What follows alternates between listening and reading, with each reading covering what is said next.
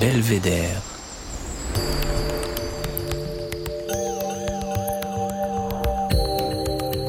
Le podcast du département de l'Isère.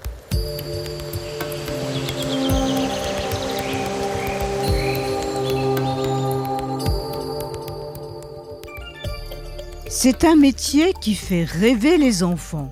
Vétérinaire. Roberto Alciati et Hugo Janet ont décidé de l'exercer en milieu rural dans le Trièvre à Monestier de Clermont. L'un a été formé à Turin et l'autre à Lyon.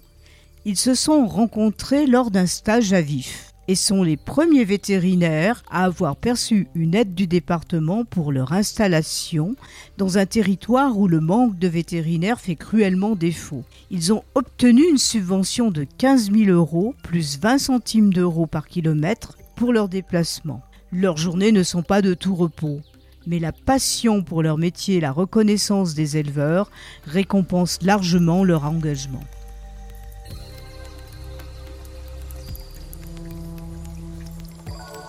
Je m'appelle Roberto Alciati. Je suis très heureux d'être installé ici, euh, surtout pour euh, la gentillesse et mm, la volonté des éleveurs d'installer un vétérinaire euh, rural. Euh, aujourd'hui, on a un très bon rapport avec euh, notre clientèle, un rapport de confiance, je dirais presque de amitié avec la plupart des clients et des éleveurs. Avoir un bon rapport avec la clientèle, ça nous aide beaucoup parce qu'on a des, on a des grosses journées, c'est pas tout, on passe beaucoup d'heures dans nos voitures, on voit qu'on couvre un rayon à peu près de 60 km. On est très passionné, mais ça peut être un peu difficile d'avoir une vie privée à côté de tout ça. En tout cas, c'est tout à fait une passion euh, de faire ce métier. Moi et Hugo, euh, on est heureux d'être installés euh, en Isère, d'exercer ce métier et de donner service aux élevages et aux éleveurs du secteur. Pouvez-vous nous raconter la journée type d'un vétérinaire de campagne? Une journée type, euh, ça commence le matin vers 6h30, euh, 7h. C'est à ce moment-là que le téléphone il commence à sonner. Justement, aujourd'hui, le téléphone il a sonné la première fois à 6h du matin.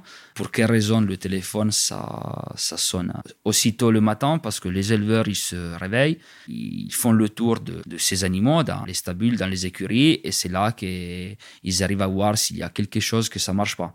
Le matin, souvent, on a déjà des visites euh, programmées. On essaye chaque jour euh, de programmer des visites. C'est les vaccins, c'est les, les, prises de sang, c'est les visites sanitaires. Et un vétérinaire, il essaye de rester d'astreinte seulement pour faire les urgences. Aujourd'hui, on arrive à être occupé à plein temps, tous les deux vétérinaires. Euh, on a même un souci, c'est qu'on n'a pas assez de temps pour faire les visites ordinaires. Souvent, à midi, on n'est jamais rentré au cabinet ou chez nous. On s'arrête euh, déjeuner soit dans des boulangeries, soit on achète des sandwichs, on déjeune sur nos voitures. L'après-midi aussi, ça, continue avec des, visites.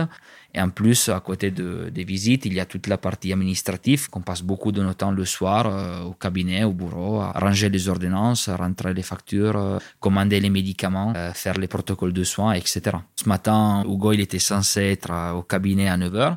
Lui, il a, il, a, commencé sa journée avec une visite euh, programmée. C'était prise de sang chez un éleveur sur un bovin. C'était à 8 heures. Après, il était censé être à 9 heures au cabinet, mais il a été appelé par un éleveur d'alpaga, recoudre, resuturer un alpaga qu'il était blessé dans la nuit par peut-être un loup, peut-être un autre carnivore, on ne sait pas.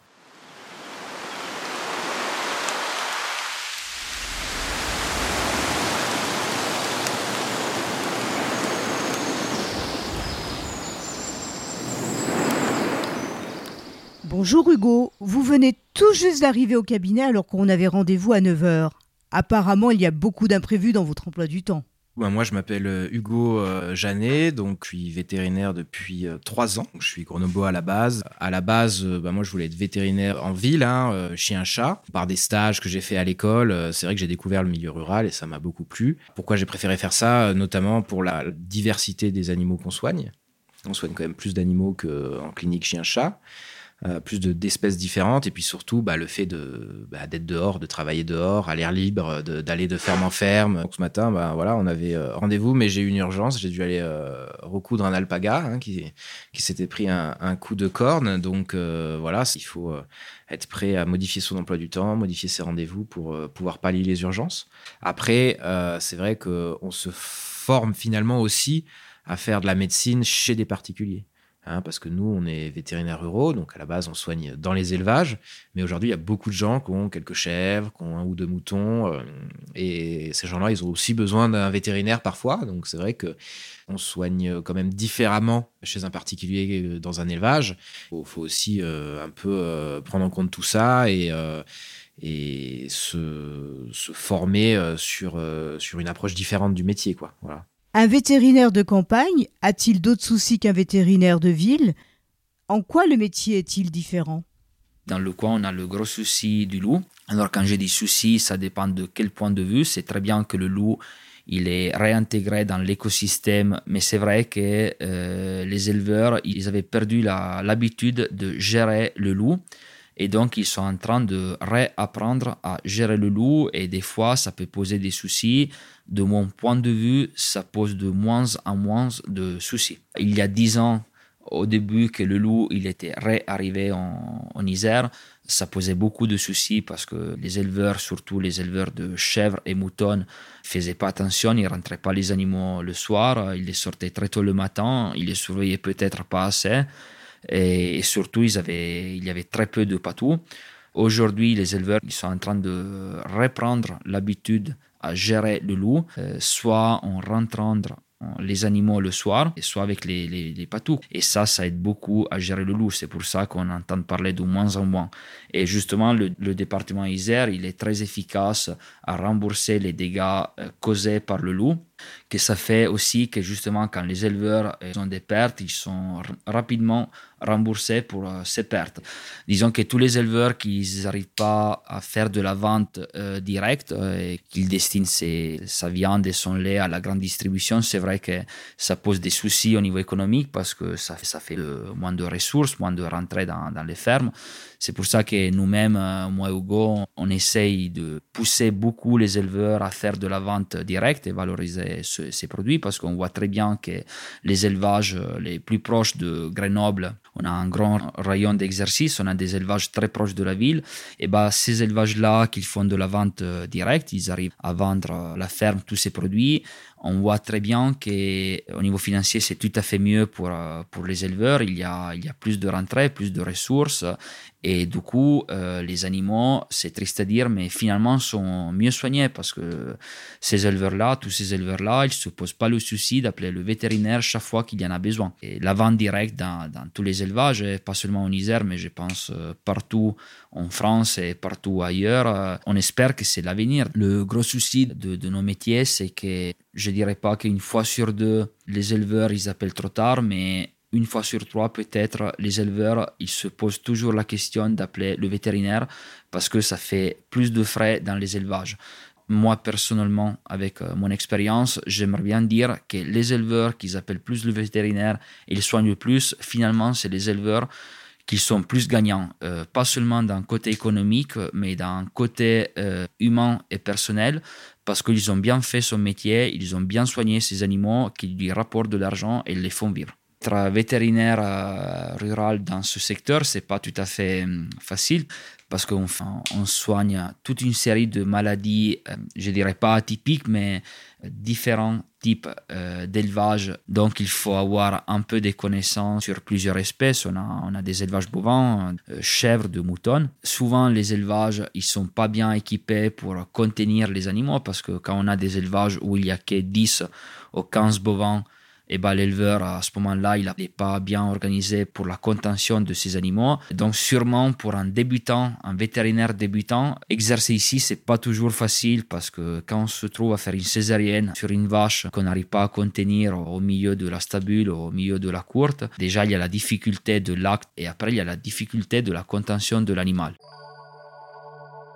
Vous écoutez Belvédère, le podcast du département de l'Isère. Les maladies qu'on soigne le plus, c'est l'Isère, surtout le sud d'Isère, c'est une, région de montagne. On a des gros soucis avec le changement climatique, de présence constante toute l'année de tiques. Et avec la présence constante de tiques, on soigne de plus en plus de maladies infectieuses, contagieuses, transmises par les tiques aux bovins, chèvres, moutons et chevaux. Et c'est vrai que c'est des maladies que des fois on ne connaît pas toujours bien. En plus de tout ça, il y a un rôle surveillance de toutes les maladies euh, catégorisées, donc de toutes les maladies euh, zoonotiques, quoi, les maladies infectieuses contagieuses pour l'homme, et de toutes les maladies dangereuses pour les élevages. Des jours, on a des visites euh, pas, pas ordinaires, quoi. un bovin avec une hernie abdominale. On avait choisi avec l'éleveur d'essayer de l'opérer. Sinon, c'était, c'était l'abattage de l'animal. Euh, l'éleveur, était à connaissance des risques de, de la chirurgie de l'opération.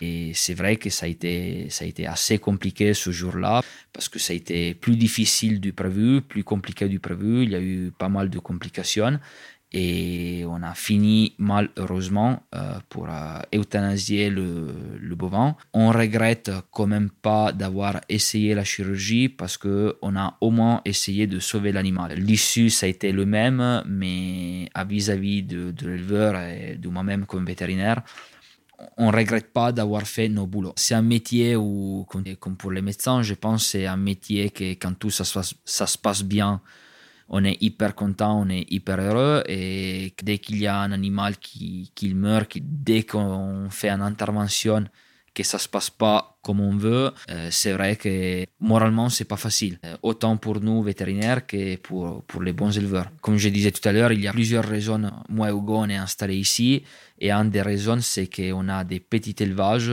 on a vraiment un élevage de type extensif, c'est un élevage de, de montagne.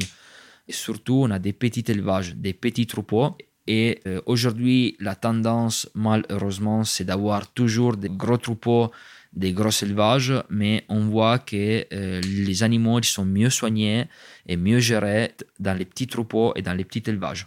Alors, pour finir, tous les deux, pouvez-vous nous dire quel est votre belvédère en Isère? C'est la question que nous posons à tous nos invités.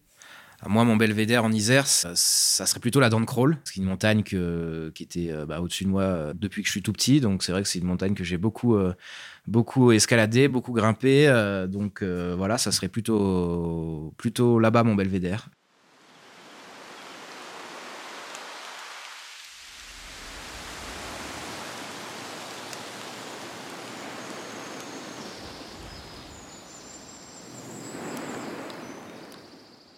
Donc, euh, mon belvédère en Isère, c'est euh, c'est sûrement un plat, ça s'appelle le gratin de finnoise. Et comme tout Italien qui aime la bonne cuisine, je suis tombé amoureux de ce plat.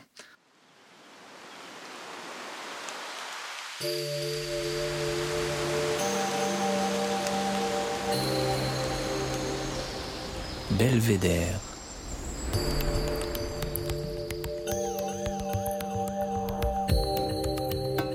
Podcast du département de l'Isère.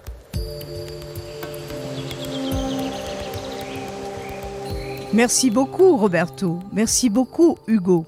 Nous espérons que comme vous, d'autres vétérinaires feront le choix de s'installer en Isère dans les territoires ruraux qui en ont besoin. Cet épisode a été réalisé par Annick Berlioz avec Véronique Granger à la prise de son et Émilie Vadel du studio Scadianco au mixage. La musique est signée Denis Morin de Vague Imaginaire. Vous pouvez écouter tous nos épisodes sur isère.fr, rubrique podcast Belvédère, ou sur toutes vos plateformes de podcast préférées. À très bientôt!